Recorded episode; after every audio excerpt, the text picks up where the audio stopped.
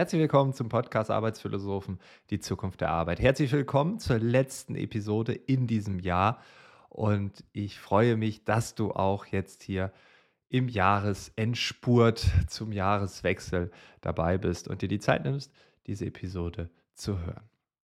Zu Gast ist heute Simon Nestler. Er ist Professor für Mensch-Computer-Interaktion an der TH Ingolstadt.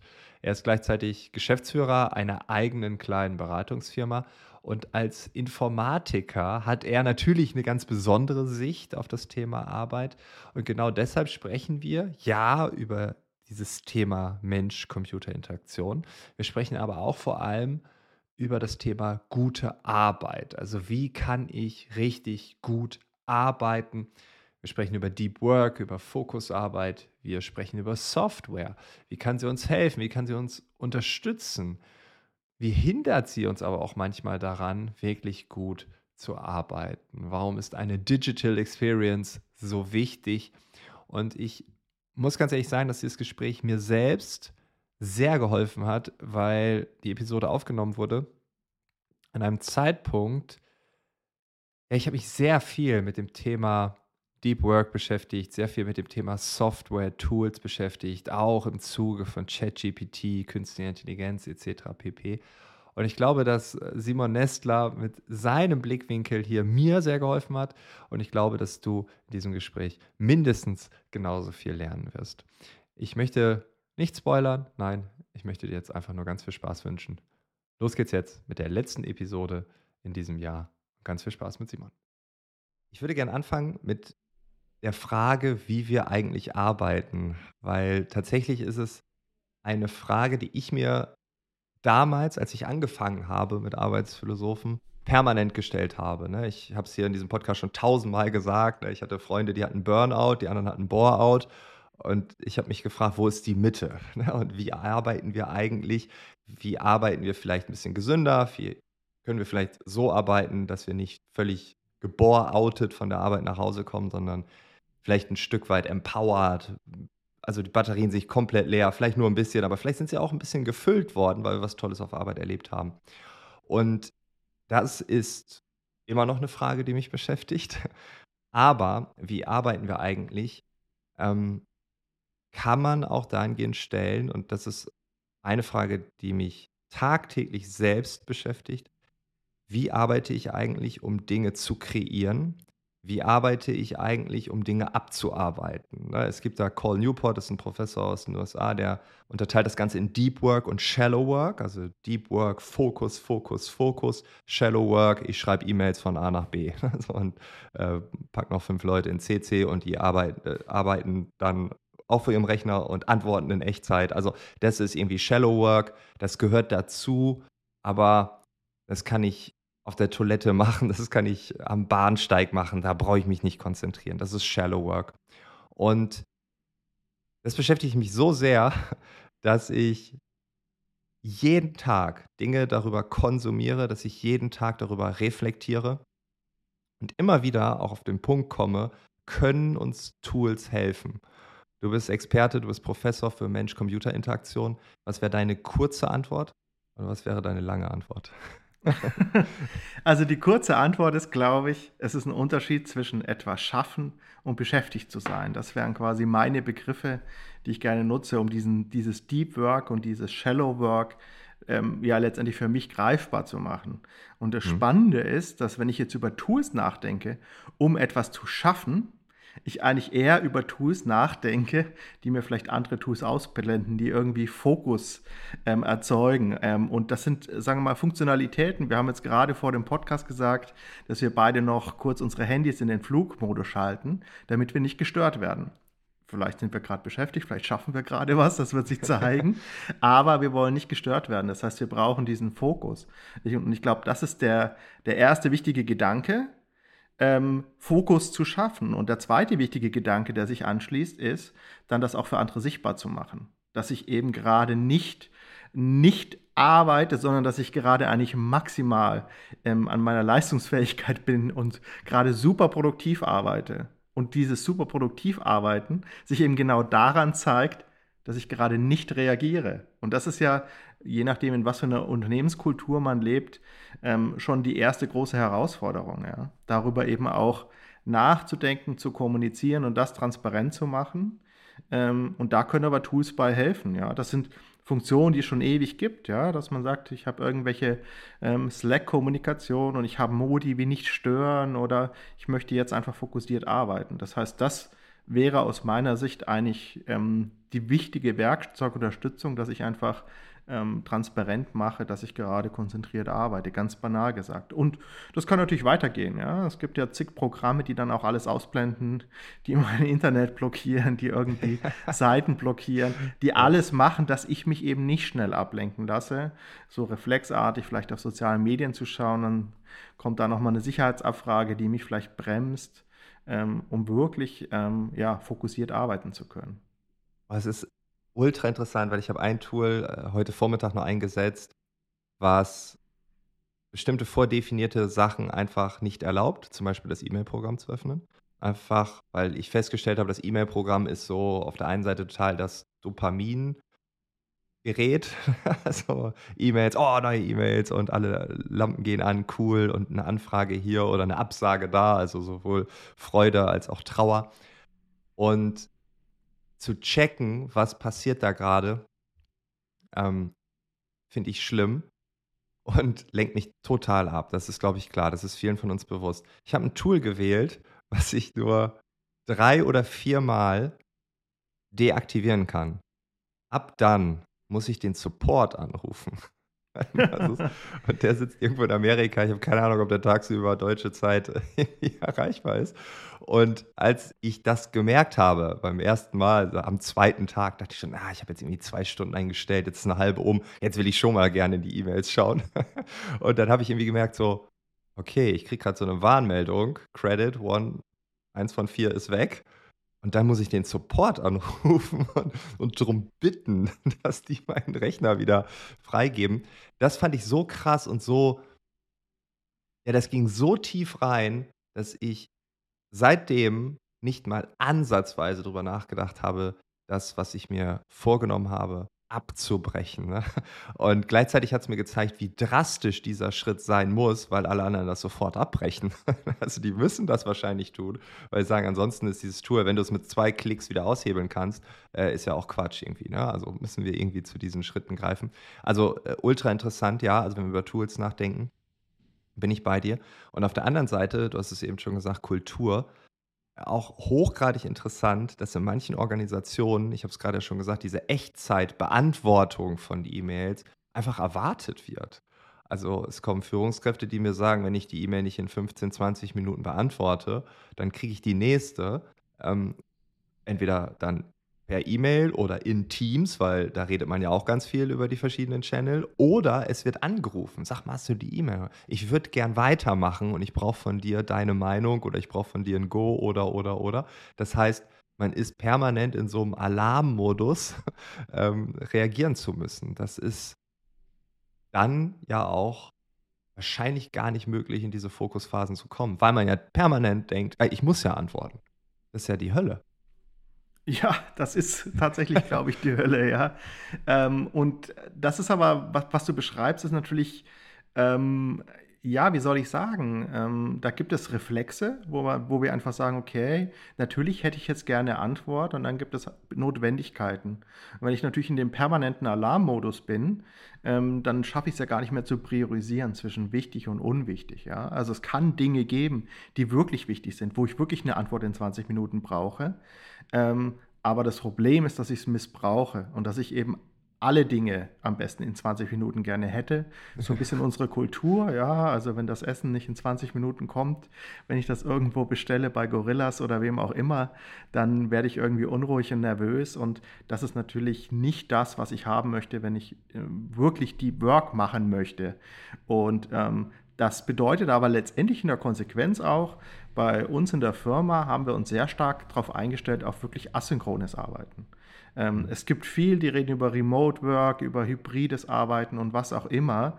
Das ist alles schön und gut. Aber solange das Ganze synchron abläuft, sind die Vorteile, die sich für die Beschäftigten ergeben, gar nicht so groß. Und erst wenn ich mhm. darüber nachdenke, wie kriege ich das asynchron hin, wie kann ich wirklich Vereinbarkeit von Beruf und Familie zum Beispiel besser erreichen, dann brauche ich Asynchronität. Dann muss ich mir einfach meine Zeit einteilen können nach meinen individuellen Bedürfnissen. Und das bedeutet dann in der Konsequenz, dass jemand, der einen Schritt tut und dann auf eine Rückmeldung wartet, weiß einfach, was er in der Zeit tut, ja. wo er auf diese Rückmeldung wartet. Also es gibt so schöne Dinge wie Wiedervorlage, ja. Mhm. Das heißt, ich mache weiter, ich behalte das im Kopf, indem ich sage, gut, morgen ploppt dann irgendwie eine Info auf und dann arbeite ich daran weiter. Und wenn ich dann immer noch keine Rückmeldung habe, dann fasse ich von mir aus nach. Ähm, aber ich muss einfach Prozesse parallel verfolgen. Und das führt eigentlich schon zum nächsten Tool. Nämlich, ich muss ein, ein Tool finden, was es mir ermöglicht, all diese Stränge irgendwie zu verfolgen. Und ein Tipp, den ich gelernt habe aus einem Buch, manchmal weiß man nicht mehr, woher er kommt, aber er stand in irgendeinem Buch. Die Hörerinnen und Hörer mögen ja. mal nachschlagen, vielleicht weiß es auch jemand, dann kann er uns gerne nochmal einen Hinweis geben, ähm, dass man nicht zu viele oder eigentlich gar nicht mehr als einen Feed haben sollte, als einen Kanal, wo diese Informationen auch reinströmen. Und ich muss sagen, da scheitere ich kläglich ich weiß aber, dass es gut wäre, wenn es gelingen würde. Wenn ich Was nicht meinst erst, du mit einem Feed? Ähm, ja, also. Das ist die E-Mail, das ist die E-Mail von der Hochschule, die ich lese. Das ist die E-Mail aus der Firma, die ich lese. Das ist okay. LinkedIn, was ich lese. Und okay, das sind ja. Slack-Nachrichten, die ich lese. Das heißt, ich bin damit beschäftigt, alle Feeds nacheinander abzuarbeiten und zu sagen, okay, irgendwie muss ich entweder antworten oder es ein To-Do draus machen oder delegieren, aber letztendlich eigentlich die Sachen alle abarbeiten, die dort liegen. Und wenn das Ganze sich an einer Stelle bündelt, ist das für mich natürlich leichter, wie wenn ich sage, oh, jetzt möchte ich Feierabend machen, jetzt checke ich nochmal schnell dort, dort, dort, dort, ob auch alles soweit erstmal ruhig ist. Ähm, schafft einfach ja zusätzliche Schritte und zu, äh, zusätzlichen Aufwand. Das heißt, mhm. mehr und mehr es zu schaffen, solche Dinge einfach zu integrieren, ist also ein weiterer technologischer Ansatz, der einfach meinen mentalen Workload an der Stelle reduziert. Also banale Dinge, dass man irgendwie dann auch E-Mails in Slack reinbringt, gerade wenn irgendwie es dann um interne Kommunikation geht, um solche externen ähm, E-Mail-Trigger dann eben zu reduzieren, wäre so ein Ansatz, was man tun kann. Ähm, es, man muss sich letztendlich entscheiden, wo ist eigentlich der, die zentrale Quelle, wo alles zusammenlaufen soll. Ja, ja, das ist sehr interessant, weil man ist dann alle vier Stationen durchgelaufen und dann fängt man wieder vorne an. dann ist schon wieder das nächste. Also ist ja auch so ein, so ein endloser Rattenschwanz, der da entstehen kann. Aber du hast es gerade schon gesagt, also der Punkt ist doch, dass wir in der heutigen Zeit keine Rücksicht auf die Workflows der anderen nehmen. Also ich möchte jetzt diese Sache machen, brauche aber eine Info von dir, schick dir die E-Mail und warte. Ah, drei Minuten, vier Minuten, werde langsam nervös, weil ich brauche die Info, dann kann ich weitermachen. Ich habe es mir vorgenommen, das will ich jetzt weitermachen. Ähm, es kann aber sein, dass du gerade was ganz anderes machst. Deep Work, du arbeitest ein Konzept aus. Und dann zu erwarten, dass du deine Arbeit unterbrichst, damit ich weitermachen kann. Das heißt ja, ich wertschätze deine Arbeitsabläufe, deine Workflows im Englischen überhaupt nicht, sondern die trete ich mit Füßen, wenn ich so denke. Ne? Und äh, da, bin ich voll bei dir. Das Thema Asynchronität ist eine ganz andere Haltung, äh, ist eine ganz andere Sichtweise auf dieses Thema. Ähm, und wenn man das mal tiefer denkt, dann würden wir auch viel mehr Regeln wahrscheinlich in Organisationen reinbringen, dass wir halt die Workflows der anderen wertschätzen. Weil ich glaube, eine Entwicklung auch in dieser ganzen New Work-Debatte ist ja, dass wir alle ganz viel Eigenverantwortung haben, ganz viel Freiheit. Ähm, aber das heißt ja nicht, dass wir keine Regeln mehr haben, sondern wir dürfen da drin ja auch Regeln entwickeln, dass wir sagen, ja, du kannst mir eine E-Mail schreiben, wann du willst. Dann kannst du auch nachts um drei machen, wenn du dann arbeitest. I don't care. Ne? Aber du kannst nicht erwarten, dass ich nachts um halb vier antworte. Da wird noch jeder mitgehen. Ne? Wenn wir das Gleiche aber um 11 Uhr vormittags und halb zwölf vormittags, dann sind die ersten schon, hm. So, und da Regeln zu definieren und auszuhandeln, ähm, das auf Organisationsebene, äh, ja, das ist, glaube ich, ein ganz, ganz wichtiger Punkt, dass man auch da miteinander redet. Ne? Also ich bekomme ganz häufig als Gegenargument, warum Deep Work, Fokus und so nicht funktioniert, äh, genau aus dem Grund, weil die, die Menschen sagen, ja, ich muss ja antworten, das wird von mir erwartet, als Führungskraft, als Nicht-Führungskraft, völlig egal. Ähm, ja, also asynchrone Arbeit, äh, ja, hat einen gewissen Charme. Bin ich voll bei dir. Ja. Also ich glaube, das, das Problem ist halt, man muss letztendlich vorausschauender agieren. Also darum geht es letztendlich. Man muss antizipieren, was wird kommen. Und ähm, das geht bei uns zum Beispiel auch los, dass wir sagen, wir haben einen Schuh fix. Ich bin absolut kein Freund und da gibt es sicherlich viele Leute, die sagen, das sollte man nicht tun. Man sollte nicht eine Stunde im Kalender blocken, um die Stunde mit irgendeinem Quatsch zu füllen, weil ein Schuh fix dauert immer eine Stunde, egal ob es zwei Themen gibt oder mhm. zehn. Ähm, aber gleichzeitig wissen wir ja, dass in der Woche auch Fragen auftauchen. Und letztendlich die Organisation von themenspezifischen Meetings kostet auch Zeit. Das heißt, das in einem Showfix zu bündeln, wo wir sagen, okay, alle Sachen, die eigentlich bis zum Showfix auch warten können, die brauchen eben vielleicht gar keine E-Mail, vielleicht gar keine Kommunikation. Ähm, zwischendrin ähm, führt zu einer unglaublichen Entlastung und führt auch zu deutlich klareren Workflows, sodass ich eben nicht mehr anfange, von einer Stunde zur nächsten zu denken, sondern eben genau diese Selbstverantwortung auch von meinen Kolleginnen und Kollegen fördere, die vielleicht am Anfang total überfordert sind. Am Montag schon zu wissen, was sie für Fragen am Freitag vielleicht haben werden oder was vielleicht da zu klären ist. Aber in diesen Modus zu kommen, befähigt uns eigentlich erst auch asynchron arbeiten zu können und es befähigt uns eben auch, andere Menschen weniger zu stören. Also wenn ich mhm. quasi, so blöd es klingt, wenn ich, wenn ich für meinen Themenkomplex wirklich selbst verantwortlich bin und mich wirklich darum kümmere, dann kann ich ja auch Deep Work machen und kann sozusagen diese Aspekte meiner Tätigkeit auch erstmal abdecken. Das heißt also, diese Abhängigkeit von anderen würde ich schon mal, wenn die sozusagen wirklich in diesem Workflow immer und immer wieder auf tritt, dass ich immer wieder ähm, dort ähm, irgendwie andere einbinde. Das kommt natürlich jetzt ein bisschen auf meine Tätigkeit an. Wenn ich irgendwie Projektmanager bin oder Projektmanagerin, dann ja. ist es natürlich irgendwie meine Jobbeschreibung. Aber bei klassischen Wissen, Wissensarbeiterinnen oder Wissensarbeitern ist es ja so, dass ich wirklich in meinen Kernthemen arbeite. Und wenn da zu viele Schnittpunkte sind,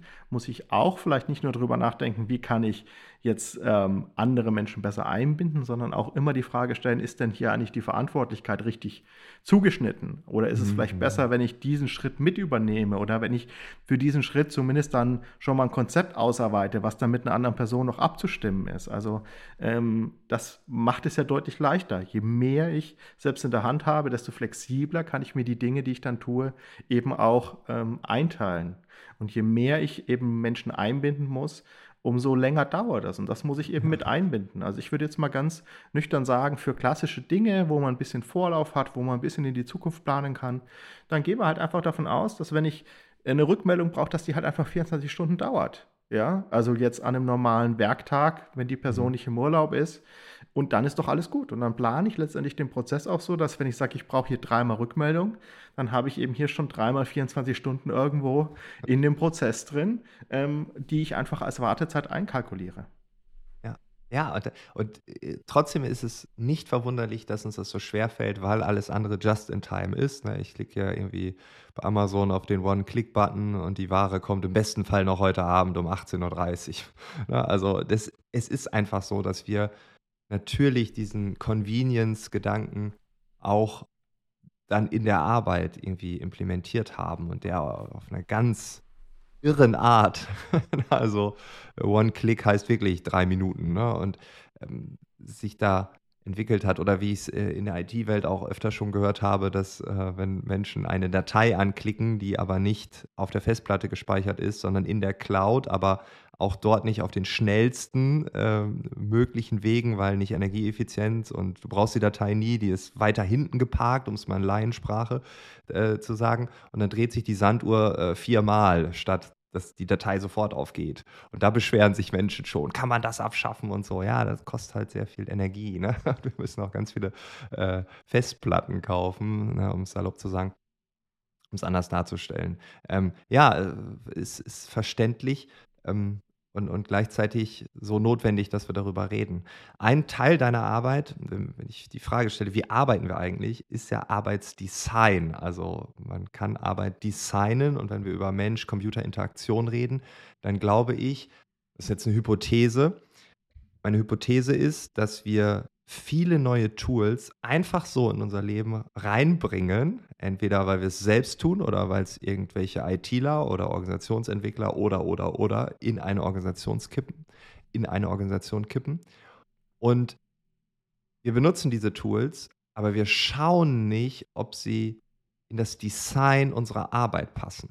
Das ist jetzt einfach nur eine Hypothese. Du bist der Experte, aber es ist meine Beobachtung über andere und es ist meine eigene Beobachtung. Oh, cooles Tool, nehme ich mal. Und dann habe ich dadurch eine ganz andere Arbeitswelt geschaffen, die aber vielleicht gar nicht vorteilhaft ist, sondern äh, vielleicht sogar ganz viele Kollateralschäden verursacht. Und ich glaube, wenn wir über Design reden, müssen wir nicht nur über Büroräume reden, sieht es hinter mir gut aus oder so, sondern vor allem auch darüber, welche Tools und Co. wir einsetzen. Ja, also man kann das so ein bisschen vergleichen mit der, mit der analogen Welt. Ja? Wenn ich jetzt sage, wir brauchen den Meetingraum, dann sagen vielleicht viele Leute, ja, okay, ähm, richten wir ein. Manche werden vielleicht noch sagen, soll da ein Tisch drin stehen, wobei man wahrscheinlich implizit davon ausgeht, natürlich steht da ein Tisch drin. Vielleicht fragt man noch, wie viele Stühle denn. Sonst stellt man einfach mal zehn Stühle rein, reicht meistens. Und sagt, okay. ähm, und man fragt aber selten, was möchte man denn jetzt in dem Meetingraum eigentlich machen? Dann sagt man, ja, ich möchte Design Thinking Workshops machen, möchte Brainstorming machen. Ähm, dann müsste man den Meetingraum vielleicht anders einrichten. Und wenn wir heute über Tools reden, dann sagen wir, wir kaufen Teams, wir kaufen Zoom, wir kaufen WebEx, wir kaufen was auch immer. Ja, und man, wenn man die naive Frage nur zu stellen wagt und sagt, wozu kaufen wir das denn? Dann gucken die Leute einen an, meist böse und sagen, ja, für Videokonferenzen natürlich, äh, du Depp. Ja. Was denn sonst, ja? Ähm, machen gerade alle. Aber genau, aber die Frage, was für. Videokonferenzen? Was für Videokonferenzen machen wir eigentlich damit? Welche Art von Austausch wollen wir eigentlich mit diesen Werkzeugen produzieren? Das ist offen. Ich weiß oder ich erinnere mich so, um, um 2010 hatte ich das Vergnügen mit Michael Koch von der Universität der Bundeswehr, mich mit Enterprise 2.0, wie er das damals genannt hat, zu beschäftigen. Also genau mit solchen Kollaborationstools. Und was er damals so als Begriff bis heute geprägt hat, was ich aber sehr, sehr gut finde, weil es das sehr gut beschreibt, ist diese Nutzungsoffenheit. Das heißt, er hat gesagt, das ist eigentlich eine Stärke eines Tools. Ich kaufe es, ein klassisches Word, ein klassisches Excel, ein klassisches PowerPoint und ich kann damit alle möglichen verrückten Sachen machen. Über, da habe ich noch gar kein Gefühl, dass ich Serienbriefe machen möchte, wenn ich das Word kaufe. Aber ich habe quasi sehr viele Verwendungsmöglichkeiten, wie ich dieses Tool einsetzen kann, wie ich das vielleicht auch kreativ einsetzen kann. Gerade in solchen Ausnahmesituationen wie Corona kommt man dann plötzlich auf die Idee, manche Lösungen ganz kreativ einzusetzen irgendwie sich damit zum Beispiel ein, ein Whiteboard digital zu bauen, wenn man noch keine Lösung dafür beschafft hat, um dann gemeinsam irgendwie zu sehen, was die anderen sehen und das zu teilen. Das ist eine Riesenstärke. Und genau wenn wir jetzt aber über das Design von Arbeit reden, ist das halt ein Riesenproblem, weil ähm, wir halt einfach diese Tools auch zweckentfremden und einfach diese Tools für Dinge nutzen, für die sie einfach nicht gedacht sind oder für die sie nicht die effizienteste und produktivste Art und Weise sind, Probleme zu lösen. Also das nutzungsoffenste, was ich kenne, ist, wie wir schon erwähnt haben, unser schönes E-Mail-Programm, ja? Kann jeden Mist damit machen. Du gehörst jetzt glücklicherweise zu den Menschen, die wissen, dass es Calendly gibt und die ja. nicht anfangen, Terminkoordination per E-Mail oder per Doodle oder sonst wie zu machen, sondern zu sagen, hey, hier synchronisiert mit meinem Kalender, das sind die freien Slots, buchst du ein, trägst du deine Adresse ein und wir haben den Termin. Ich kann aber auch Abstimmungen über E-Mails machen, wo Leute am besten dann noch zurückschreiben, für welche Optionen sie denn sind wo wir jetzt gemeinsam Mittagessen gehen wollen heute Mittag. Und dann sagt jeder, ah, ich hätte aber gerne das oder jenes. Oder auch für gravierende Entscheidungen, wo ich eigentlich solche Prozesse führe. Ich kann To-Dos statt in irgendeinem Projektmanagementsystem per E-Mail auch verschicken und sagen, könntest du bitte und so weiter. Ich habe jetzt gerade keine Lust, da ein Ticket zu erstellen.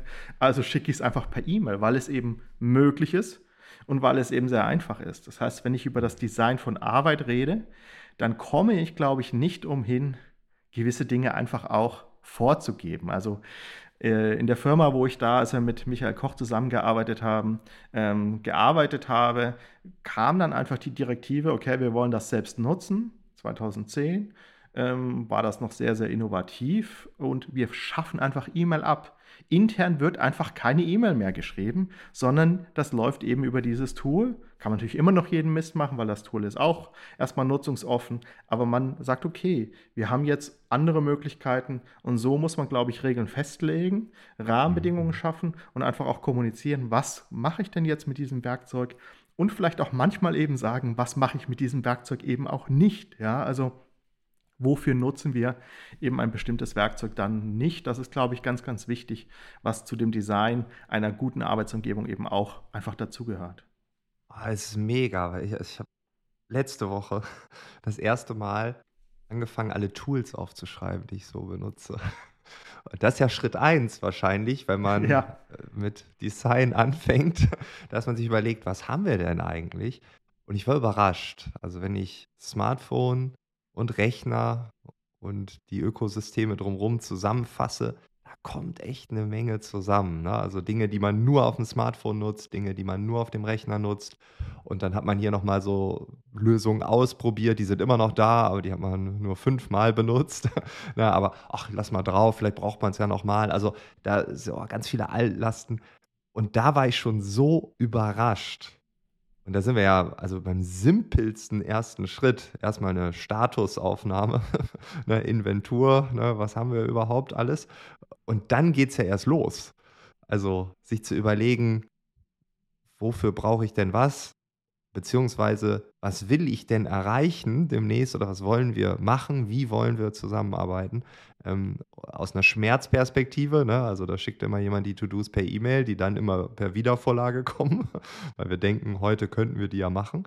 Ähm, ja, es ist, äh, wie, wie, gehst du da vor? Also wahrscheinlich Statusaufnahme und dann geht man tief rein. Ansonsten, also es ist ja ein sehr komplexer und wahrscheinlich auch ein sehr zeitintensiver Prozess, der ja jetzt die Früchte nicht sofort trägt, sondern wahrscheinlich erst in einem halben Jahr oder später. Das heißt, das ist ja jetzt erstmal nichts, was Spaß macht also ich glaube, ich glaube, es macht schon sehr schnell Spaß. Ja? Ich glaube, dass man schon sehr schnell Effekte sieht.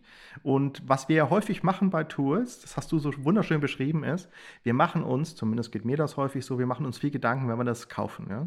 Wir sagen, welches Kollaborationsboard kaufe ich denn jetzt, welches digitale, ja.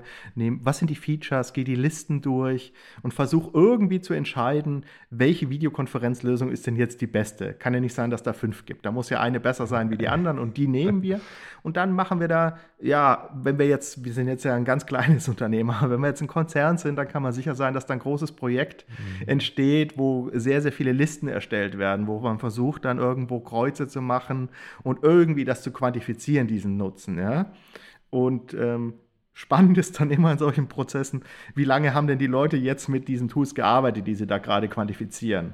Manchmal gar nicht. Sie haben gesagt, nee, wir haben ja noch keine Lizenz, ich konnte es noch nicht installieren, aber von den Featurelisten und von dem, was ich an Informationen gefunden habe, sieht ja. das echt gut aus. Und was wir dann vergessen ist, dass es so viel Aufwand gekostet hat, das einzuführen, dass wir sagen, ja gut, jetzt haben wir aber eine Videokonferenzlösung, jetzt ist das Thema damit auch erstmal vom Tisch bitte. Jetzt möchte ich drei mhm. Jahre lang nichts mehr über Videokonferenz, wir haben jetzt Teams, Ruhe, ja, ähm, ähm, möchte ich nichts mehr hören. Und eigentlich geht dann aber erst die Arbeit los. Nämlich dann geht eigentlich los, okay, wie nutzen wir das denn? Funktioniert das denn? Also wie, wie, wie, wie sind denn eigentlich die, die Nutzungshäufigkeiten, die Zahlen? Was gibt es an Feedback? Was gibt es an Problemen? Was gibt es vielleicht auch an Lücken, die dieses Tool nicht beherrscht? Oder wenn ich sowas kaufe wie Confluence, was eben sehr, sehr nutzungsoffen ist, wo ich also ein Wiki habe, eine Kollaborationsplattform, wo ich Informationen jeglicher Art eintragen kann, dann würde mich doch interessieren, wie wird das denn jetzt genutzt in den verschiedenen Teams, in den verschiedenen Abteilungen. Wenn ich jetzt ein großer Konzern bin, habe ich ja ganz, ganz viele Teams und Abteilungen. Und da kann ich ja zum Beispiel auch mal Best Practices sammeln und kann mir mal schauen, ah, die nutzen das sehr intensiv und die nutzen das für folgende Dinge. Warum machen die das? Wie machen die das? Und ähm, kann das sozusagen in anderen Bereichen auch funktionieren, zum Beispiel ganz, ganz nüchtern betrachtet. Oder auch festzustellen, vielleicht brauchen wir noch weitere Tools. Also man hat ja mhm. häufig dann den Wunsch, für ein Problem nur ein Tool zu haben. Ja. Was richtig ist, ja. wenn es ein Problem ist. Aber das Problem ist, die Definition von einem Problem. Videokonferenz ist nicht ein Problem, sondern da stecken ganz, ganz viele verschiedene Probleme da, da drin letztendlich. Wir beide unterhalten uns gerade zu zweit bei uns ist jetzt gerade, wir haben ja auch sowas wie eine Videokonferenz, wir können uns sehen, aber bei uns ist jetzt gerade wichtig, dass der Ton auf jeden Fall dann lückenlos aufgezeichnet wird. Ja? Dass da keine Unterbrechung drin ist, das ist ein ganz anderes Requirement dafür sind es nur zwei Leute. Ja? Andere haben Vorträge, wo tausend Leute zuhören sollen, wo ich Funktionen brauche, um Chat zu moderieren, wo ich irgendwie auch Management brauche, wer hebt die Hand und wer redet. Das brauchen wir gerade zum Beispiel nicht. In einem äh, Unterrichts-Workshop-Kontext brauche ich zum Beispiel Breakout-Rooms, wo ich Kleingruppen bilden kann und so weiter. Das heißt, ich merke, ich habe eigentlich ganz, ganz viele verschiedene Probleme. Mhm. Ich habe ganz, ganz verschiedene Prozesse. Und da muss ich mir eigentlich überlegen, ähm, welche Tools decken denn vielleicht auch welchen Prozess ab. Und ähm, das sehe ich einfach daran, wenn bestimmte Teams oder Abteilungen eben bestimmte Tools einfach nicht nutzen. Dann kann ich davon ausgehen, dass sie also der eine Ansatz ist, sie zu zwingen und zu sagen, jetzt muss aber alles hier auch von, alle haben hier jetzt ihre Informationen im Confluence, nur die, die und die nicht, die müssen das jetzt bitte machen, sonst gibt es nächstes Jahr weniger Budget, weil sie ja offensichtlich ähm, nicht so viele Werkzeuge brauchen wie die anderen. Und ähm, das andere ist aber wirklich mehr auch zu schauen und wirklich qualitativ zu untersuchen, wo sind eigentlich die Hinderungsgründe, warum solche Dinge nicht passieren. Und das große Problem ist, dass solche Dinge ja immer mit der, mit der initialen Arbeitsaufgabe erstmal nur indirekt zu tun haben. Ja? Das heißt, ich habe irgendwie ein Problem, was wir lösen wollen. Das kann ganz banal sein. Du hast an mich die Frage, was ist denn die korrekte Rechnungsadresse, wenn wir jetzt irgendwie was bestellen? Ja? Und dann gehen wir wieder in die Kommunikation mit der E-Mail und ich beantworte die Frage. Und dann ist es gelöst. So laufen die Prozesse. Und da muss ich diese Ebene einführen, zu sagen, okay, war das jetzt eine flüchtige Kommunikation? Ich finde zum Beispiel, dass Slack nach 90 Tagen dann alle Nachrichten löscht, ein absolut gutes Feature ist, weil ich damit auch sortiere, ist das okay, wenn es nach 90 Tagen weg ist? Und wenn nicht, dann ist es gar keine Kommunikation gewesen, sondern ist es was, was wir jetzt dokumentieren müssen, wo wir mhm, vielleicht einfach genau. an besserer Stelle eine Rechnungsadresse oder die Frage, die du jetzt genau hattest, hinterlegen. Und dafür bietet sich dann letztendlich ein anderes System an. Und das, diese Ebene ist aber schon auch etwas, wo ich nicht mit den Werkzeugen komme, sondern wo ich natürlich auch einfach kommunizieren muss und wo ich einfach diese Kultur auch etablieren muss und das auch einfach tatsächlich leben muss. Das ist so ähnlich wie mit den Bildern auf unserem Handy. Irgendwann ist voll und dann brauchen wir ein neues Handy. so. ähm, also es ist ja schwierig in der heutigen Wissensarbeitswelt zu definieren, brauche ich das jetzt irgendwann nochmal oder nicht. Und dass es dann solche Menschen wie die von Slack gibt, die sagen, alles wird nach 90 Tagen gelöscht, ähm, die nehmen uns genau diesen Ballast ab. Und wenn dann großer Schmerz entsteht, oh Gott, oh Gott, das brauche ich aber noch, dann kommen wir ja endlich in dieses, ne, also ich will gar nicht wissen, wie viele Bilder ich mache. Ne, also Beispiel von meinem Sohn, zehn Bilder, eins ist mega, die anderen neun könnte ich löschen. ja, aus Bequemlichkeitsgründen nicht. Ne? Muss man wieder das nächste Package kaufen. Die iCloud braucht mehr Gigabyte und so. Ne? Also, ähm, und dann aber auch, ich habe es eben schon gesagt, mit der Speicherung. Die werden dann ganz hinten in der Cloud gepackt, ne, für den Fall, dass ich das in fünf Jahren nochmal äh, anschauen will und alle zehn. Äh, das eine, das weiß man aber, schaue ich mir öfter an, äh, das wird dann halt äh, lokal gespeichert, auf, zwischengespeichert auf meinem Rechner oder oder. Und das sind Dinge, da nimmt man uns das ja ab, aber da sind wir auch, glaube ich, nicht für gemacht, das so zu entscheiden. Und auch da helfen uns dann ja wieder Tools. Ne? Das ist auch dann ganz spannend zu sehen, wie wir auch da, obwohl wir es wahrscheinlich gar nicht mitkriegen, ganz viele kleine Helferlein haben.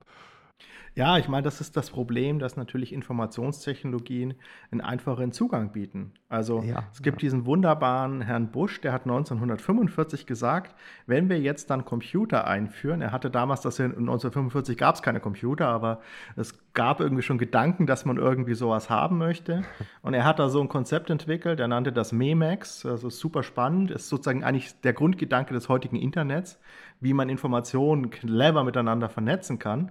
Aber er hat gesagt, wir müssen uns eigentlich, wenn wir all das tun, wenn wir all die Informationen, die irgendwo sind, verknüpfen und sichtbar machen, müssen wir uns eigentlich überlegen, wie wir mit Information Overflow umgehen. Also wie wir damit umgehen, dass wir mehr Informationen haben, wie wir in unserem Leben je verarbeiten können. Und das Spannende ist, dass ich bei einer Analogfotografie einfach diesen Filter hatte durch die begrenzten Ressourcen.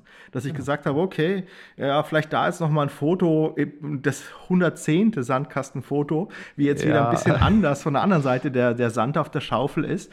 Ah, weiß ich nicht, ob ich das jetzt noch machen soll und dann entwickeln und dann sehe ich, es ist doch nicht so gut. Ähm, heute mache ich das erstmal und sage, okay, ist erstmal da, die Information ist erstmal da und dann geh, entscheide ich letztendlich später, wie ich damit umgehe. Also ich, ich habe nicht mehr Informationen, sondern ich habe einfach einen anderen Umgang. Ich entscheide später, was ich jetzt letztendlich damit mache und ähm, unter Umständen entscheidet eben auch jemand anders dann ähm, über dieses Filtern. Und das ist, glaube ich, das sehen wir überall. Das sehen wir auch, ähm, ja, Früher gab es irgendwie genauso viele Nachrichten am Tag, die dann in diese 15 Minuten Tagesschau gepasst haben. Heute ja. kann ich regelmäßig auf Spiegel Online gehen und werde schon nervös. Wir haben ja auch schon über diese Feeds wieder diskutiert, werde ja schon nervös, wenn ich da 15 Minuten später hingehe und oben immer noch die gleiche Meldung steht. Dann denke ich mir ja, Wahnsinn. In der Welt ja. ist die letzten 15 Minuten nichts passiert. Das heißt, ich habe hier eigentlich einen endlosen Feed. Ich habe endlos Scrolling überall, wo letztendlich das nicht versiegt und die Verantwortung geht eben viel mehr auf uns Menschen über, dass wir eben letztendlich damit umgehen, mit diesem Informationsüberfluss und auch für uns selbst filtern. Und im beruflichen Kontext ist das exakt das Gleiche. Genau dort muss ich eben auch filtern und muss eben, wenn die E-Mail-Flut kommt, genauso auch filtern und genauso, und dann sind wir wieder beim Anfang, entscheiden, was ist jetzt wirklich wichtig und was ist dringend und was ist eben vielleicht auch keins von beiden. Mhm. Ja, es ist äh, wir sind aber noch nicht am Ende. Ganz wichtig. Wir sind wieder am Anfang, aber wir sind noch nicht am Ende. Ähm, ich, ich bin da voll bei dir und ich kämpfe täglich äh, wieder mit diesen vielen Feeds, egal ob es Spiegel Online oder die E-Mail oder WhatsApp oder was auch immer ist. Ähm, alle Hörer und Hörerinnen dieses Podcasts wissen, dass ich Social Media jetzt nicht so exzessiv nutze, dass ich sehr viel gelöscht habe. Und ähm, dennoch kommt man manchmal wieder in Kontakt und so weiter. Das heißt, es ist, glaube ich, ein Kampf, den wir alle irgendwie führen mit uns selbst gegen diese ganzen tollen Dinge, die es da draußen gibt, gegen diese ganzen Fluten. Und da sind wir auch wieder beim Design und bei einem Wort, was wir ähm, in einem Vorgespräch hatten, Digital Experience. Also wir haben diese Erfahrung bei Spiegel Online, ne? also dieses oh, Eilmeldung, also alles ist ja eine Eilmeldung und dann finde ich das auch super wichtig, weil es steht ja drüber Eilmeldung. Das ist, glaube ich, auch schon eine digitale Experience, die ich da habe. Aber wenn wir nochmal auf die Toolwelt, auf die, die Interaktion Mensch-Computer ähm, nochmal zurückgehen,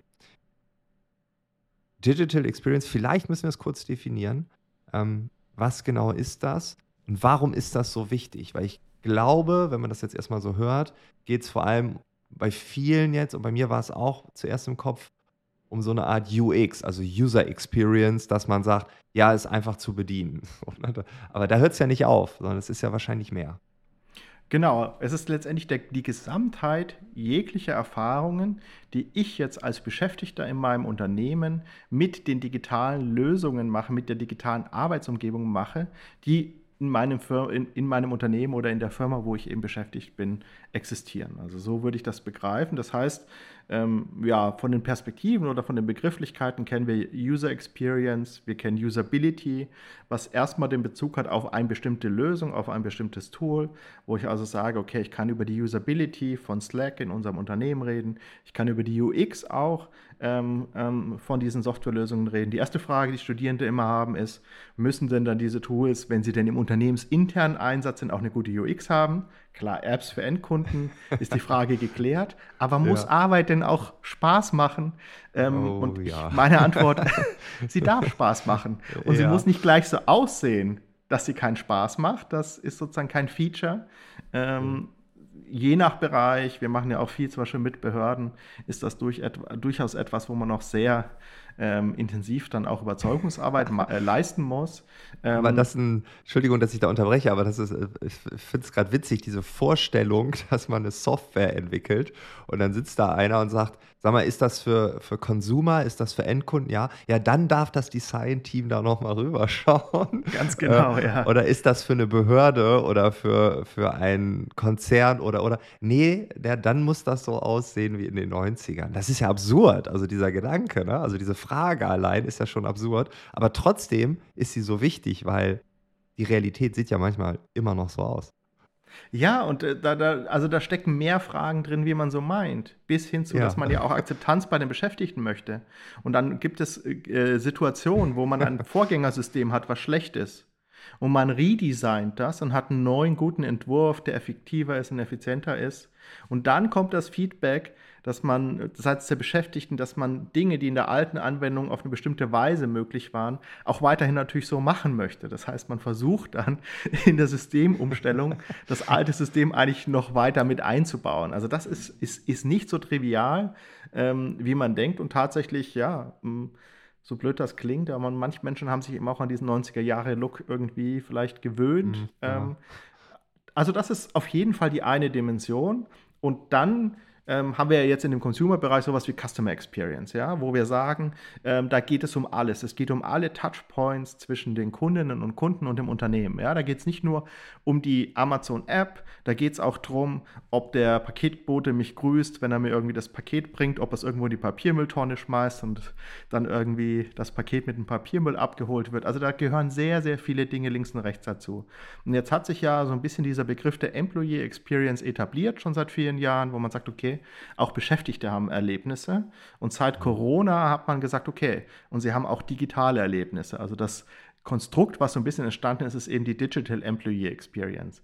Das ist so gesehen mehr als nur die UX, weil es eine ganzheitliche Perspektive bietet, wie die Customer Experience im, äh, in der Interaktion mit Kundinnen und Kunden. Und es ist aber gleichzeitig, wenn man so will, einfach ein Teil der Employee Experience, die mhm. unter Umständen analog und digital stattfindet. Und wenn wir jetzt wirklich Unternehmen haben, die remote arbeiten, dann ist es letztendlich eigentlich der Ersatz für die klassische Employee Experience. Und dann wird spannend. Da muss ich mir fragen, wir diskutieren ja oder wir haben ja im Vorgespräch jetzt schon öfter über Kaffee diskutiert und über die Bedeutung von Kaffee irgendwie auch im Arbeitskontext. Das sind so Dinge, wo ich sage, Wohlfühlatmosphäre im Analogen, was kann ich alles tun, damit ich wirklich auch ein USP als Unternehmen für meine Mitarbeiterinnen und Mitarbeiter habe, dass die gerne hier arbeiten, gutes Mittagessen, gesundes Mittagessen, danach irgendwie am besten oder direkt in, in auf dem Firmengelände noch eine Fitnessstudio und so weiter. Und jetzt wird es spannend, das zu übertragen, zu überlegen, okay, wie kann ich das im Digitalen tun? Was kann ja. ich im Digitalen letztendlich schaffen, was eine ähnliche Bindung auch erzeugt, dass Menschen, auch wenn sie ähm, im, im, Homeoffice sitzen, auch wenn sie remote arbeiten, trotzdem dieses Gefühl haben, es ist aber schön hier bei diesem Unternehmen zu arbeiten und es ist gut, was mir dieses Unternehmen einfach bietet in Bezug auf meine Arbeitsumgebung, in Bezug auf Werkzeuge, in Bezug auf Kollaboration, auf Vernetzung ähm, auf Freiheit letztendlich auch, auf Selbstverwirklichung und all diese Dinge. Das heißt, also wenn ich das jetzt mal so ganz blauäugig kommentieren darf, das fängt an mit den Tools. Womit arbeiten wir? Das ist der Rechner. Das ist die Frage des Schreibtisches. Kann ich den hochfahren und daraus ein Stehdesk machen oder nicht? Ähm, Habe ich Rückenschmerzen am Ende des Tages oder nicht? Ähm, Habe ich die Möglichkeit, mich mit anderen auszutauschen oder habe ich alle 15 Minuten ein Meeting, bin durchgetaktet und am Ende komplett hinüber. Ähm, ich kann gar nicht ins Büro gehen, weil da kriege ich die Termine alle gar nicht unter, weil es ist physisch, das geht nicht. also es geht nur virtuell. Das geht aber ja auch so weit, dass ich vielleicht auch äh, so so Weiterbildung anbiete, dass ich sage, einmal die Woche stellt irgendein Team hier irgendwas vor und ich gehe da rein und erweitere den Horizont oder man hat externe Weiterbildungsmöglichkeiten etc. pp. Aber es geht ja dann auch so weit, dass ich auch Sportkurse theoretisch wie in der Corona-Zeit dann anbieten kann. Ähm, also hier verschwimmt ja dann auch die analoge Welt wieder mit weil sobald jemand digital bei uns ist, sind die analogen Bereiche wie der Schreibtisch und das ist ja auch wieder Teil des Ganzen. Ne? Also wenn jemand da so krumm an einem Küchentisch sitzt, dann ist die Digital Experience ziemlich mies. egal welche Tools ich benutze, egal was für einen schnellen Rechner ich habe. Ne? Oder was mir auffällt, sind Mikrofone. bin immer noch verwundert, wie rudimentär die Menschen drei Jahre nach über drei oder vier Jahre ja, nach Corona-Beginn dann sogar mit Mikrofonen unterwegs sind, wo ich dachte so, wow, also man hört dich kaum. Es ist echt schwer, äh, da Hm. jetzt irgendwie, irgendwie zu verstehen, was du von mir möchtest. Und das hat ja auch einen Einfluss auf unsere Experience. Also, das ist ja Wahnsinn, wenn jemand da in so 'n Mikrofon brabbelt und da kommt dann ganz viel Rauschen an und dann sagt man: „Ja, ja, habe ich schon mal beantragt, kommt dann vielleicht demnächst mal“, ne? Also, ist ja eigentlich schon wie ein stabiler Internetzugang. Das ist eigentlich Basis. Also ich, das ist super spannend, weil äh, im, im Themenfeld UX und damit auch in dieser Digital Employee Experience man eigentlich immer drei verschiedene Arten von Faktoren hat an der Stelle. Und das, was du alles Okay. beschreibst, lässt sich wunderbar einsortieren. Das erste ist so die Kategorie, kann man als Hygienefaktoren bezeichnen. Ja? Wenn es da ist, ist es sozusagen, fällt es nicht weiter auf, aber wenn es fehlt, rege ich mich tierisch drüber auf. Ich reg mich tierisch Ja. drüber auf, wenn ich irgendwie ein Dokument auf dem Server der Firma irgendwie von zu Hause aufrufen muss und dann über VPN und so weiter in der Cloud das zwei Minuten dauert, bis das Dokument irgendwie auf ist. Ähm, dann regt mich das tierisch auf oder wenn es irgendwie Probleme gibt oder man was auch immer keine Termine erstellen kann im besten Fall oder irgendwas nicht einsehen kann, sondern dafür, dass nur vor Ort unter Umständen dann auf diese Systeme zugreifen kann. Das sind alles Hygienefaktoren. Ja? Also Mhm. wenn es da ist, fällt es mir nicht groß auf, aber wenn es fehlt, dann stört es mich brutal. Und dann gibt es diese Faktoren, die eigentlich erstmal neutral sind, ja. Also das heißt, ähm, sie sind da, aber es ist jetzt, gibt keine starken Effekte in beide Richtungen, ja. Okay, ihr nutzt Slack zur Kommunikation, ist okay für mich, ja. Ähm, wenn ihr es nicht nutzt, bin ich jetzt auch nicht super traurig, dann nutzt ihr was anderes, aber es, es, es äh, ver verursacht jetzt keine Emotion in irgendeine Richtung. Und dann gibt es diese Faktoren, wo ich sage, ja, das sind diese Begeisterungsfaktoren. Das ist Mhm. etwas, wo ich wirklich sage, wow. Also das, im Analogen gibt es das auch. Ja? Wenn ich irgendwo Kaffee kostenlos kriege, sage ich heute nicht mehr wow. Ist vielleicht noch kein Hygienefaktor, aber es ist sicherlich nichts, wo ich sage, wow, das ist ein tolles Angebot. Ja? Und das ist genau jetzt die Herausforderung, wenn der Fachkräftemangel zunimmt, dass natürlich auch die Erwartungshaltung sich verändert. Das heißt, was heute noch ein Begeisterungsfaktor ist, ist höchstwahrscheinlich in ein oder zwei Jahren eben keiner mehr. Das heißt, dann sind das einfach Dinge, die ich als gegeben hinnehme. Und Mhm. in der, in der digitalen Welt sind das eben alles Tools, wo ich sage, hier bin ich, habe ich sofort den Zugriff, habe sofort irgendwie, finde sofort die Dinge, die ich vielleicht auch brauche, habe klare Kontaktmöglichkeiten, wenn ich irgendwie Unterstützung brauche und habe klare Möglichkeiten, mich zu fokussieren. Also ich glaube, das für Menschen, die gerne fokussiert arbeiten, ähm, damit sind wir auch schon wieder bei dem, was wir ganz am Anfang hatten, Fokus, Fokus, Fokus. Wenn ich das gerne mache, ist das für mich natürlich ein totaler Begeisterungsfaktor, wenn ein Unternehmen schon Strukturen hat, die das genau ermöglichen und genau auch eine Kultur hat, die es eben begrüßt, dass ich mich auch fokussieren darf. Mhm. Ja, auf, auf jeden Fall. Und da, da sind wir wieder beim Individuum, was für manche Hygienefaktoren sind, können für andere ja wiederum vielleicht auch nicht Hygienefaktoren sein. Ne? Das ist jemand, der sagt, pff, also kostenloser Kaffee ist mir egal, weil ich habe das noch nie vertragen. Ich trinke nur Tee und heißes Wasser gibt es immer irgendwo. Ne? Ich trinke grünen Tee zu Not aus dem äh, Hahn. 60 Grad reicht.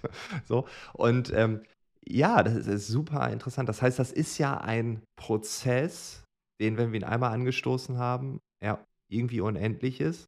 Aber er ist selbst unendlich, wenn wir ihn nicht anstoßen. Also, äh, weil drumherum sich alles entwickelt. Und was wir früher, ich hatte es immer als Argument, früher, ich so sagen, früher, aber vor acht Jahren, vor sieben Jahren, irgendwie in dieser Zeit, wo ich gesagt habe, boah, B2C, ne, alles, was die Leute dort machen, die haben zu Hause so coole Sachen und dann gehen die ins Büro und das ist alles schwerfällig und so. Also selbst wenn man sich nicht damit beschäftigt hat, haben die Leute eine andere Erwartungshaltung von Jahr zu Jahr entwickelt, weil das Privatleben denen was Ja. gezeigt hat, gezeigt hat, was möglich ist. Und äh, ja, das ist, glaube ich, heute nochmal eine ganz andere Dynamik, eine ganz andere Geschwindigkeit durch die Informationen, die wir haben, Menschen haben viel ähnlichere Arbeitsplätze durch das Homeoffice bekommen, durch Remote Work, durch asynchrone Arbeit. Es ist egal, ob jemand bei der Bahn arbeitet oder bei irgendeiner Bank. Äh, die sitzen zu Hause und haben vielleicht die gleichen Probleme, obwohl sie völlig unterschiedliche Jobs und, und Firmen haben, einfach weil sie zu Hause sind. Und die reden miteinander, weil sie gut befreundet oder Nachbarn sind. Und dann wiederum entsteht ja auch wieder was Neues. Das heißt, das ist ja auch, rückt immer mehr zusammen und meine Hypothese wäre jetzt, dass das Thema Digital Experience von Jahr zu Jahr Fahrt aufnehmen wird und man, ja, egal ob man sich davor versteckt oder ob man wirklich vorne mit dabei ist, ja, es ist so, so ein autonomes Ding. Das passiert einfach. Ja, es, es, es gibt natürlich immer eine Digital Employee Experience, aber die Frage ist halt, wie gut ist sie, ja? Und ähm, das, der erste Schritt, Ja. den man vielleicht einfach konkret wirklich mitnehmen kann äh, von der heutigen Episode, ist wirklich ähm, erstmal sich damit zu beschäftigen, das zu quantifizieren auf der einen Seite, also wirklich zu überlegen, wie können wir einfach uns damit erstmal auseinandersetzen in unserem Unternehmen, dass wir das auch erfassen, dass wir einfach Metriken entwickeln, wo wir sagen, okay, auf, auf diese Weise messen wir das eben nicht nur bezogen auf Tools, sondern auch übergreifend und gleichzeitig natürlich auch Formate finden, wo ich qualitatives Feedback bekomme, damit ich dann auch weiß, wenn bestimmte Scores nicht gut sind, was kann ich jetzt wirklich konkret tun. Und das wirklich einfach als ein fortlaufendes Ziel auch einfach zu entwickeln und zu etablieren. Das ist, glaube ich, der ganz entscheidende Schritt, dass ich sage, okay, ich habe ja gar nichts gemacht und trotzdem ist es schlechter geworden, wie du sagst. Das ist halt, glaube ich, genau der wichtige Punkt. Wenn ich gut bleiben will, muss ich mich abgleichen und muss einfach mit einem Mechanismus, wo ich einfach das messe und regelmäßig einfach evaluiere, dann auch schauen, okay, gab es neue Entwicklungen, die jetzt auch irgendwie Einzug halten müssen. Ja? Also wenn da irgendwie ChatGPT kommt und alle Leute nutzen das privat, dann muss ich da auch irgendwie eine Haltung entwickeln als Unternehmen und ja. sagen, okay, so gehen wir damit um und das können wir nutzen oder das können wir, weil die Erwartungshaltung vielleicht auch da ist seitens der Beschäftigten, Werkzeuge, die das Leben leichter machen, auch nutzen zu dürfen. Ähm, nur als ein ganz konkretes Beispiel für solche Entwicklungen. Und das verändert natürlich was. Wenn ich es dann nicht nutzen darf, kann es sein, dass die Werkzeuge, die ich schon immer habe, plötzlich als schlechter erfunden werden, weil ich weiß, es gibt Dinge, die eben anderes Arbeiten ermöglichen und die mich eben leistungsfähiger machen. Ja, Oh, wir könnten jetzt so eine Stunde über Tools reden. Auf jeden Fall möchte ich nochmal zum Schluss sagen, dass wenn ich meine eigene DX, so nenne ich es jetzt einfach mal, ich hoffe, es ist richtig, Du, du, darfst es natürlich nennen, wie du möchtest. Okay, meine eigene ja. GX. Dann ähm, betrachte, und da komme ich jetzt mit dieser Idee, die Folge von Professor Chermoli aus 2022 war es, wo ich eine große Resonanz beim Thema Implementierung gespürt habe. Also seine Utopie einer neuen Arbeitswelt war, dass wir 20 Prozent unserer Arbeitszeit für Implementierung haben. Und das hat nicht nur eine große Resonanz ausgelöst, sondern bei mir auch einen sehr gewichtigen Teil meiner Arbeitszeit dann ausgemacht. Ne? Also wenn ich neue Ideen habe, dann habe ich Zeit, die auch zu implementieren. Und meine eigene DX ist so viel besser geworden, weil ich einfach Stück für Stück implementiert habe, Tools eingesetzt habe, manche auch wieder weggeworfen habe. Ne? Das haben wir, glaube ich, auch äh, unterstrichen, dass man das darf, ne? dass man das vielleicht sogar muss, wenn man merkt, äh, irgendwie ja, war ich gut gedacht, aber es gibt noch was Besseres, was vielleicht letztes Jahr noch nicht da war, aber dann, dann äh, schaut man weiter. Und zu sehen, dass dieser, dieser Prozess, ein, und das war auch meine Ursprungshypothese, war, dass es auch ein bisschen dauert, aber na, du hast eigentlich recht, es gibt diese kleinen Schritte. Ich dachte eher so konzernweit, weil dann viele Widerstände sind, aber wenn ich das nur aufs Individuum beziehe, dann kann ich da nur sagen, das macht großen Spaß zu sehen, dass wenn man implementiert hat, also man Zeit investiert, um dann zu sehen, welche Auswirkungen das hat. Zeitersparnis, äh, Effektivität, man hat Produktion, Produktivitätsgewinne, man hat vielleicht neue Geschäftsmodelle entwickelt oder, oder, oder. Ähm, Dinge, die vor einem Jahr ohne das Implementieren nicht möglich gewesen wären. Und ähm, ja, da ein großer Aufruf, sich damit zu beschäftigen.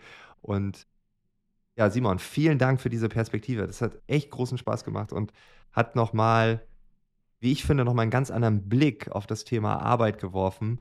Und äh, ja, wir haben Kontakt gehabt und auch hier habe ich sofort eine große Resonanz gespürt äh, zu den Büchern, die ich gerne gelesen habe in diesem Zeitraum. Ähm, ich glaube, das war genau richtig, dass wir jetzt hier gesprochen haben und äh, vielen Dank, äh, dass du uns alle so viel schlauer gemacht hast. Ja, vielen Dank, Frank. Es hat mir auch sehr viel Spaß gemacht, mit dir zu reden. Und ähm, ja, auch mich hat es weitergebracht, nochmal auch deine Perspektive zu sehen. Und nimm das auch so ein bisschen mit in meine Gedanken der Digital Employee Experience und glaube, dass wir da echt auch in den nächsten Jahren noch ganz, ganz viele spannende Dinge sehen werden. Cool, das freut mich und dir weiterhin alles, alles Gute und wir hören uns einfach in ein paar Jahren wieder und schauen, wo wir dann stehen, äh, ob ChatGPT nicht sogar alles vorgibt. Ja. Wir gucken einfach mal. Das machen wir, danke. Das war das Gespräch mit Professor Simon Nestler. Alle Infos sind wie immer in den Shownotes hinterlegt. Das war das Jahr 2023. Danke, dass du diesen Podcast hörst. Ich würde mich wirklich sehr, sehr freuen, wenn du auch im nächsten Jahr dabei bist. Es wird im nächsten Jahr ein paar Änderungen geben. Arbeitsphilosophen wird sein zehnjähriges Jubiläum feiern. Ich habe mir überlegt, man kann dann auch mal ein paar Dinge verändern. Ich habe verschiedene Ideen im Kopf werde zwischen den ruhigen Tagen auch ein bisschen darüber nachdenken, das nächste Jahr planen. Und ja, falls du Ideen hast, falls du denkst, ja, in Amerika macht jemand das so und so, in Italien, in Asien oder wo auch immer, hast du äh, tolle Podcasts, YouTube, Videos, was auch immer, Ideen sammeln können. Wenn du denkst, ja, das passt zu mir, das passt zu Arbeitsphilosophen, dann freue ich mich jederzeit über eine Inspiration. Ich glaube, viele Augen sehen mehr als nur meine beiden. Deshalb freue ich mich immer über Inspiration, gerade dann, wenn man denkt, dass es mal wieder einen Umbruch braucht, dass man Dinge neu denken darf oder sogar muss. Bin ich besonders offen. Ja, genau. Mehr möchte ich nicht sagen, weil ich auch nicht mehr weiß. Ich weiß nur, dass da was kommen wird. Und ich wünsche dir jetzt erstmal eine schöne Weihnachtszeit im Kreise deiner Lieben, einen guten Rutsch in das neue Jahr. Und ich hoffe und wünsche uns allen, dass das nächste Jahr 2024 ein bisschen weniger turbulent wird wie all die anderen Jahre. Die letzten drei, vier Jahre waren ja schon ein bisschen speziell. Von daher hoffen wir einfach, dass es ein bisschen ruhiger wird. Alles, alles Gute. Fröhliche Weihnachten. Ciao, ciao.